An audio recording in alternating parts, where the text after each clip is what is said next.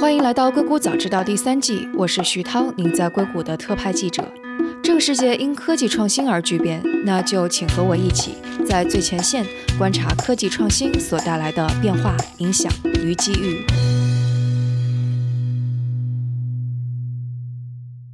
在过去的十天，硅谷最大的一个谈资大概是苹果公司的一些人事变动。先是六月二十八号，苹果宣布其首席设计师 Johnny Ive 将会于今年晚些时候离职，创办自己的独立设计公司。之后，《华尔街日报》出了一篇更详细的报道，说 Ive 的离职和苹果高层内斗有关，这又引起了苹果现任 CEO Tim Cook 的反击。当然，之后也有更多的媒体开始对接替 Johnny 的人选 Jeff Williams 做出了很多猜测，认为这个人事的变动预示着 Jeff 有可能会成为 Tim Cook 在苹果的继任者。我想很多人都会好奇，Johnny 的离开究竟对苹果意味着什么？苹果内部又究竟发生了什么？以及这个 Jeff Williams 又是何许人也？会对苹果的未来产生什么样的影响？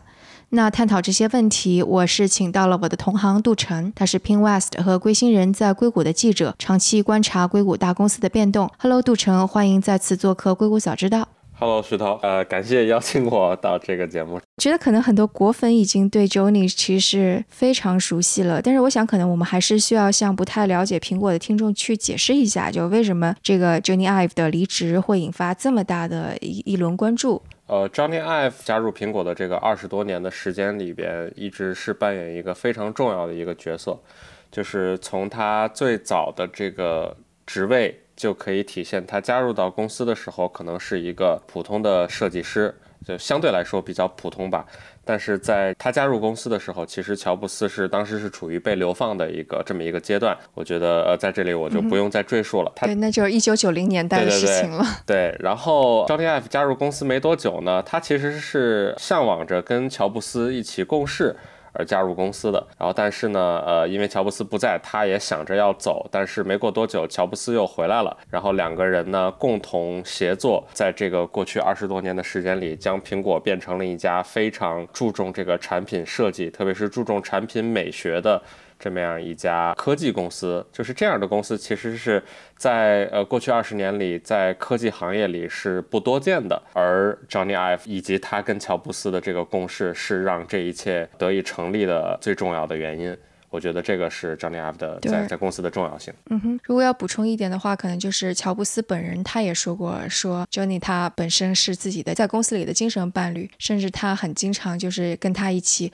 共进午餐、共进晚餐，有事儿没事儿就到 Johnny 的办公室里边去逛一圈。而 Johnny 的办公室可能是唯一一个有着自己单独工作室的这样的一个设计师吧。没错，对，之前乔布斯传记的作者，他最好的一本传记的作者，呃，Walter Isaacson，他是在自己的书里边提到过，说两个人是灵魂伴侣，soul mate，这简直是一个就是超越朋友水平的这么样的一个关系的形容词吧。你刚才提到他经常去 Johnny Ive 的大门紧锁的这个设计工作室，据 Walter Isaacson 讲。当时应该是最夸张的时候，是乔布斯每天都会在中午时分准时出现在呃设计工作室里。呃，根据情况的需要呢。呃，Johnny Ive 有的时候会邀请他的这个同事一起在现场，有的时候会让他的同事甚至离开现场，只有两个人在办公室里面。他们从一个桌子走到另外一个桌子，去研究一个产品的不同的方面，包括这个苹果最知名的这些硬件产品，包括 iPod、iPhone、iPad 之类这些东西。然后有的时候甚至是包括这个产品的充电线是怎样缠绕的，这个耳机接口应该如何设计，设计在。什么样的地方，他们的这种对话，他们的沟通都会涉及到这些东西，所以他们两个人是对于硬件产品的一些具体的细节关注的非常的透彻的。这样两个人，嗯，而且考虑到乔布斯的性格如此的乖张，脾气非常的不好，所以这得要多相看两不厌才能够达到这样子每天都相处还很愉悦的一种状态。没错，所以那个乔布斯在身体开始变得衰弱，癌症被诊断出来之后，有一度的传言是说啊，Johnny 会。成为他的继任者，所以这也是其中的传言之一，也可以证明说他在苹果整个这个公司的地位吧。这段的历史呢，我相对来说了解的不是特别的清楚，但是我可以根据我的印象描述一下我当时的一些一些了解吧。乔布斯在讨论，就是他的自己心里面的讨论，说这个继任者应该是谁的时候，他确实考虑过那么几个人选，这当中包括 Johnny Ive，然后包括今天的 CEO Tim Cook，然后当然同时也。曾经包括过呃几个其他的呃当时还在职或者现在已经不在职的这个苹果的呃前任高管，然后但是最终他为什么没有选择这个呃 Johnny Ive？我觉得可能是考虑到呃这个公司呃本身它走到了一个新的阶段。它本身呃已经和乔布斯在世的时候所面临的这个竞争压力呃不太一样了。在乔布斯这个身体已经快不行的时候，当时呃来自安卓手机厂商。这些呃竞争压力已经逐渐累积，所以公司可能需要的更多的是一个像 Tim Cook 的这样的一个呃在运营方面的一个高手，去把公司重相当于重新带起来，去让公司变得在运营上，在在这个呃很多的一些具体的运营细节方面，呃变得更加强大，然后让这个利润率变得更高，这样公司才能扛过二十一世纪的这个第二个十年。我个人认为，乔布斯当时可能是这样想。所以，当苹果公司宣布了这个之后，你觉得这个对苹果公司究竟意味着什么呢？或者说，现在就是媒体的总结会是哪些的这种看法？呃，意味着什么？我觉得，首先我们可能要从苹果公司对于 John Ive 离职之后他的这个职位的一些具体的安排作为一个标志去看。在他今年晚些时候离职之后。他的过去的他的这个职能是会有两个新的这个高管来来承担，这两个高管一个负责硬件的这个工业设计，然后另外一个负责人机交互，也就是说更多的是跟软件有关的这些东西。然后这两个人呢，其实是在过去两年时间里，这个 Johnny Ive 他本身淡出这个苹果设计团队的日常运转。在这段时间里，刚才说到的这两个高管其实是担起他没有承担起来的这个职责的，所以这两个人呢，本身能够让苹果继续保持下去，我是至少保持最近这几年的这个设计水平的话，我是丝毫不担心的。当然，如如果有人会觉得苹果这两年可以说没有设计的话，当然这是你的个人的这个见解，我在一定程度上同意。我觉得这可能还是个人见解。但是 anyway，呃，有一个比较让外界，特别是从苹果设计方面观察这家公司的人，有一个让这些人感到担心的事实是，刚才提到的这两个高管，他们都是直接向苹果的首席运营官，呃，Jeff Williams 去汇报，那就相当于说，呃。苹果继续在公司内确定说由运营去统揽设计的这么样的一个职能的安排，或者说公司的这个体系架构，或者说高管的汇报安排。我觉得这个可能是重申了，然后强化了在过去呃这么五六年时间里边，苹果对于设计的这样的一种不重视吧。你会觉得乔布斯去世了之后，那个 Johnny Ive 他是处于一种被边缘的位置吗？当然，他肯定是去设计了他苹果的新的总部，这个是毋庸置疑的。没错。嗯，呃，我觉得他倒是没有说被边缘。我觉得如果要形容这个 Johnny Ive 的这种边缘化的话，我觉得应该分成两个两个方面。一方面是因为公司的这个组织架构的安排，设计本身变得没有那么重要；另一方面是他本人的一种在硬件产品上的自暴自弃，因为他过去。相当于很长一段时间以来，这个精力主要是放在这个苹果公园，也就是他们的这个新园区上面。我觉得有一个我观察到的，我个人认为比较重要的细节，值得在这里提一下，就是说，因为我们刚才的讨论提到说，说 Johnny Ive 和乔布斯这两个人，他们是在公司里的这个精神伴侣，他们是公司让公司呃得以存活至今最重要的两个人。但是在 Tim Cook 他接任 CEO 之后的一些媒体报章的这个采访里边，我很多次见到他强调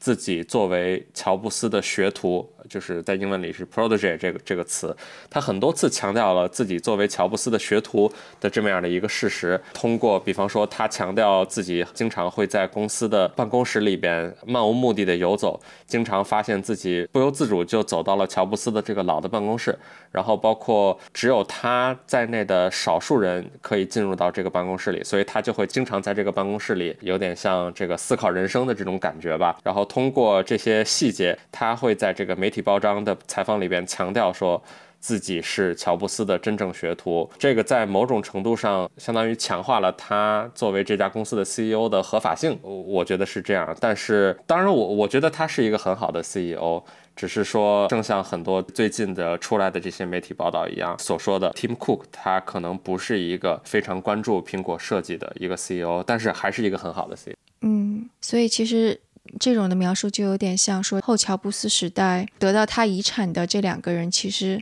并没有合作的特别好，就多多少少可能会没有那么亲密无间。嗯，没错。最早爆出来这个 Johnny Ive 可能要离职的，我忘了是是《华尔街日报》还是还是哪家媒体。Anyway，它里边的有说到一个比较重要的细节，就是 Tim Cook，然后包括 Tim Cook 在内的一些苹果内部掌权的高管比较少，像乔布斯一样会去到 Johnny Ive 的这个设计工作室。那如果有这样的事实的存在的话，其实他 Johnny Ive 本人在这个实验室里。存在的意义就变得没有那么大了，因为只有苹果的 CEO 以及在苹果掌权的高管愿意进入到他的办公室里边，然后愿意跟设计的负责设计的员工，包括 Johnny Ive 在内，去讨论这些产品未来应该变得怎么样。只有这样的事情发生，这些设计员工，包括 Johnny Ive 在内存在的意义才有，相当于。然后如果说这些包括 Tim Cook，然后以及苹果的这个运营的这些高管，他们在公司内的权力比较大的话，然后他们不经常去 Johnny Ive 的设计工作室的话，其实某种程度上他们是在表达一种感觉吧，就是你的设计可能没有那么重要。那下一代、下两代的这个，无论是 iPhone 也好，iPad 也好。这个设计，我们可能更多的是重复利用老一代的车床，或者说老一代的我们这种产品设计的 tooling。新的设计可能变得没有那么重要。如果在这样的前提下，我是可以理解 Johnny Ive 为什么会有一点自暴自弃的感觉。包括在最近的一些媒体报道里，他已经不再去这种。呃，无论是每周还是每个月的这个苹果设计的一些一些碰头会，然后他不再回答一些呃设计师提出的问题之类的，他不再深度参与苹果一些比较重要的硬件产品的这个设计的最终定稿，那这些我是可以理解的。嗯，我想可能这里要指出的就是，就是设计跟最后就是工程的这个怎么实现出来，其实这是一种非常微妙的平衡。有乔布斯在的话，他其实是把设计这一端给。无限的给放大了，然后要求甚至是要求工程这边做很多的妥协。就比方说，乔布斯说：“我一定要用外面什么都没有，然后你所有的东西都给我压缩到很小，放到机箱里边去。”那可能之前类似于 IBM 出来的工程师就会说：“这不可能，就一定得要做到这么大。”但在乔布斯的这种要求下，可能就能够做到这种极致。但我想后乔布斯时代，可能大家也会有这样的想法，但是一旦到这种工程跟设计的冲突的时候，我觉得没有一个人再会把天平，或者就是 Johnny Ive，他也没有那么大的力量能够把这个天平向设计这方给倾斜。可能这也是一个的确存在的问题，就也不可能再有一个人能够像乔布斯这样非常神经质，并且有强大的扭曲立场 去改变别人的想法。没错，我觉得如果是任何一个我们说普通人吧来做这家公司的 CEO。然后在面临这个产品生产的 deadline 就在你的眼前的时候，你会怎样做呢？你是会继续执迷不悟的去应用你们的设计团队做出来的一个非常精湛的这么样的一个设计，但是非常难以在工程上、在工业设计上、在这个呃组装上去实现，非常难以维持一个比较高的这个良品率的这么样的一个设计，还是说 OK，我稍微妥协一点，我们。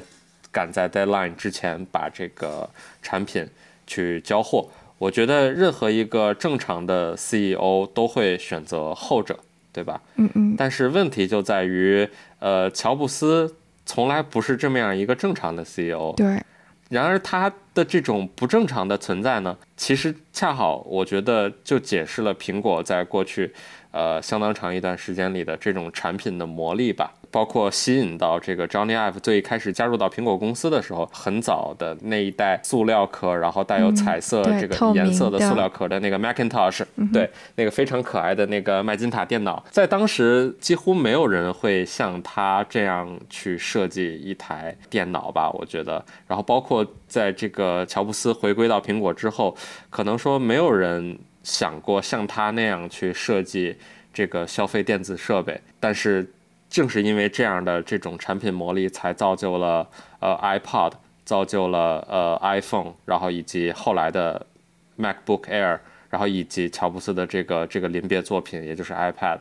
这种产品魔力是很难去解释清楚的，但是事实是这样的一种对于设计，对于在设计和这个实现的这种平衡里边去偏向设计的话。呃，造就了苹果在过去这这段时间里面的这种无与伦比的产品魔力，我是这样觉得。嗯，而且在后乔布斯时代，其实我觉得这样的平衡也体现在，比方说 Tim Cook，他要是完全去听 Johnny Ive，那他怎么在公司里边树立威信，能够把这样一个后乔布斯时代的公司团结到他身边来，遇到各种各样的问题推进。但他如果是比较强势一点的，那他就没有办法完完全全 Johnny Ive 说什么他就听什么。所以我觉得可能作为一个大公司，作为一个有着一个强人。领导力之后遗留下来的这样的一个大公司，其实到底怎么去平衡，我觉得也是管理上的一个很微妙的东西。所以也许 Tim Cook 已经做得非常好了，因为毕竟现在已经过去了七年了，然后也是七年之后，Johnny Ive 才提出说他要离开的。所以其实我觉得，也许他们在对于这些高层而言，他们已经是做得非常的好了。包括你看这一次的。双方的那个信，就不管说这个信肯定是公关上措辞啊怎么样都有说，但是起码就是他表现出来的是两者非常友善的这样的一种关系，甚至 Johnny Ive 的新的设计公司第一个客户就是还是苹果。如果我没有记错的话，好像他的办公室依然是在那个苹果新的总部里边。对，我是觉得，因为苹果其实它是一个非常擅长这去制造一种话题，然后它是非常擅长去统治一个叫公关口径的这么样一家公司吧。我觉得，如果总结来讲，应该是这样。呃，我相信可能在过去这段时间里边，Johnny Ive 和公司的其他高管，包括 Tim Cook 之间，可能有种种的这种。呃，显性的或者隐性的不愉快，但是这些东西无论如何，它都不会体现在官方的公关声明的这个出口里，然后反而是一些媒体报道了他们之间的这种不愉快，然后你就会看到 Tim Cook 他很快，甚至是以个人的身份向这个媒体的记者去 reach out，我记得他好像是直接跟 CNBC 的记者去去做了联系，个人身份发了一封邮件。然后回应了一些媒体的报道，但是他的这个邮件里边又完全没有去解释一些具体的问题，可能更多的大意是去说你们的对于苹果的这个内部文化的这个解读方式不对。当然，这个也是能够体现出对于苹果的这个文化解释权只能归属于苹果 这种感觉。对，不过你能想象，就是这种的人事变动，可能在中国就完全不是这样的一种。就如果是有争斗的话，就不是完全不是这样的展现方式。其实中国的这几大公司之前也会有一些人事变动，我们也看到了，最后演变成多么比较丑陋的一一种状态吧。对对对，我觉得可能如果放在中国的话，类似的人事变动里边只能有一个赢家。但是今天看起来，我觉得至少放在苹果公司的这个 Johnny Ive 的这个案例上，我觉得双方应该都是开心的。呃，Johnny Ive 他能够摆脱束缚，去更多做他喜欢做的事情，也就是呃专注于产品，然后以及可能未来还包括更多不同的这种形态的这种物品的设计，并且不限于硬件产品啊、建筑啊，甚至是家具，我觉得都有可能。然后对于 Tim Cook 这边来说呢？就是呃，说白了就是除了一个心头大患，我觉得 在公司的这个领导力进一步增强，我觉得双方都获得了自己最想要的，而然后我觉得这可能是最好的结局。特别是呃，Johnny Ive 他其实你刚才提到他也扛了这么久七年嘛，他为什么扛了这么久？因为他完成了在他人生当中最重要的一个项目啊，就是 Apple Apple Park，Park，对吧？嗯对，至少苹果给了他呃经费，给了他空间，给了他施展自己的这种这种设计力的空间去实现这个项目，然后他也成功的交付了。像你刚才提到，他的这个工作室可能会继续有办公室在这个园区里边，这可能是没有任何其他的第三方公司能够享受到的待遇。这个也是证明了苹果，我觉得对给了 Johnny Ive 给了他的这个新公司非常大的一种让步吧，我觉得。就蛮大度的，就这种的行为，绝对是非常大度的公司跟非常大度的 CEO 才能做得出来，我觉得。然后，其实我看到另外一种解读说，Johnny 走了之后，也许会有一个好处，那就是在苹果的设计岗位上会有更多的新鲜血液，他们的想法可以释放出来，所以也许也是一个好事情。呃，事实上肯定是会这样的，因为在过去，Johnny Ive 相当于是一个阴霾笼罩在所有的其他的设计员工身上，无论其他人有多厉害，最后的要谈起苹果的这个英文里叫 Design Guru 设计大师这个词，所有人都只会讨论他，所以他离开了之后，肯定会有新的人才出来，这个是我觉得事实上应该是可以成立的。但是另一个方面呢，我又稍微有一点担忧，就是 Jeff Williams 目前苹果的 COO。统揽这个苹果设计的，这也是一个事实，可能会让我感到比较担忧吧。我记得特别清楚的是那个《华尔街日报》的报道吧，在文章的最后还是当中的某一个地方，给了 Jeff Williams 呃，就是非常重的一个打击，就是说在形容 Jeff Williams 的时候，没有说他是苹果的 CEO，当然前面有提到啊，但是那句话说的是他只是一个。持有这个电气工程还是什么工程专业的硕士呃 MBA 毕业生，嗯哼，就相当于把他在设计上面能够提供的价值评的一无是处嘛。就是这样的一个感觉，这样的一个人去统揽苹果的设计的话，我很担心苹果会不会在未来的时间里边通过任何的方式提高设计在公司里边的重要性，我是非常担心的。我们再来详细说一下 Jeff Williams 这个人吧。他其实进入苹果也是蛮早的，一九九八年，没错，相当于是跟 Tim Cook 差不多时间进入苹果的。没错，Tim Cook 他曾经也是苹果的运营方面的高级副总裁嘛，对他就是在那个那个时候苹果还没有 CEO，对那个时候的苹果还没有 CEO 这个职位，但是相当于库克扮演的是这个角色。然后 Jeff Williams 可以说是他的下手，可以说是也是他在供应链管理方面的一个学徒吧，就是 Tim Cook 的这样的一个学徒。过去公众对于 Tim Cook 的一个评价是说，他以一己之力塑造了苹果的这个在供应链上无与伦比的这样的一个地位。所有的这个生产厂商、制造厂商，他们都愿意去跟苹果去合作，给苹果提供最好的资源。Jeff Williams 可能在过去的时间里边，他更多的是去专注于苹果的那么几款产品的这个供应链的解决，然后主要是 iPod 还有 iPhone，这是也是苹果历史上。最成功的两个硬件产品，嗯，之二吧，对，嗯嗯嗯。我看那个连线写 Jeff Williams 特别有意思，他的开头就说，呃，Johnny Ive 他在 Wikipedia 上面的描述有两千字儿，但是 Jeff Williams 只有一百零四个字。对，然后说他是一个特别低调的人。没错，在查这个人资料的时候也是非常难的，就是你很难对这个人有比较公允的评价吧，因为这个。信息实在太少的，而在目前公众的语境讨论这个 Johnny Ive 离职这个事儿的语境下，即便你没有看到这个 Johnny Ive 离职的这个新闻，至少我的观察是这样的，就是我们在报道一些跟苹果有关的这个硬件产品，几乎呃三分之二的这个评论都是在说啊，乔布斯已经去世，苹果已经没有设计，现在苹果的设计简直是一团糟。不知道 Johnny Ive 在想什么之类的这些东西，那么看到了 Johnny Ive 离职的这个新闻，我们才知道哦，原来这一切可能跟他的关系已经没有那么大了。我觉得如果要让谁来背这个锅的话，那可能是 Tim Cook。然后包括 Jeff Williams，就是以所有的这些运营系的这些高管吧，就是很难给一个公允的评价。对，但我就我就我在想，这后面是不是有苹果的 PR 一轮的节奏？因为你会看到在这几天关于 Jeff Williams 的一些报道又多了起来，然后他明显的会去强调说 Jeff Williams 在 iPod 和那个 iPhone 上面的贡献，就比方他会说，在当时就是因为最开始的时候，iPhone 它是用的那种塑料的做屏幕，所以会有划痕。当乔布斯做了 keynote 之后，他就开始抱怨说：“哎呀，说这个我就放在我口袋里边，这么短时间内它就被划了，我也不知道是被钥匙划了还是什么。但无论怎么样，我都。”不希望是这样，我一定要用玻璃，而且是防滑的玻璃来做我这个 iPhone 的屏幕。当时对接这个事情的其实就是 Jeff Williams，他就说这个可能做不到，可能要经过三到四年才会有这么成熟的东西吧。然后乔布斯说不行，我要的就是发货之前就全都已经要用这款玻璃了，就这么霸道。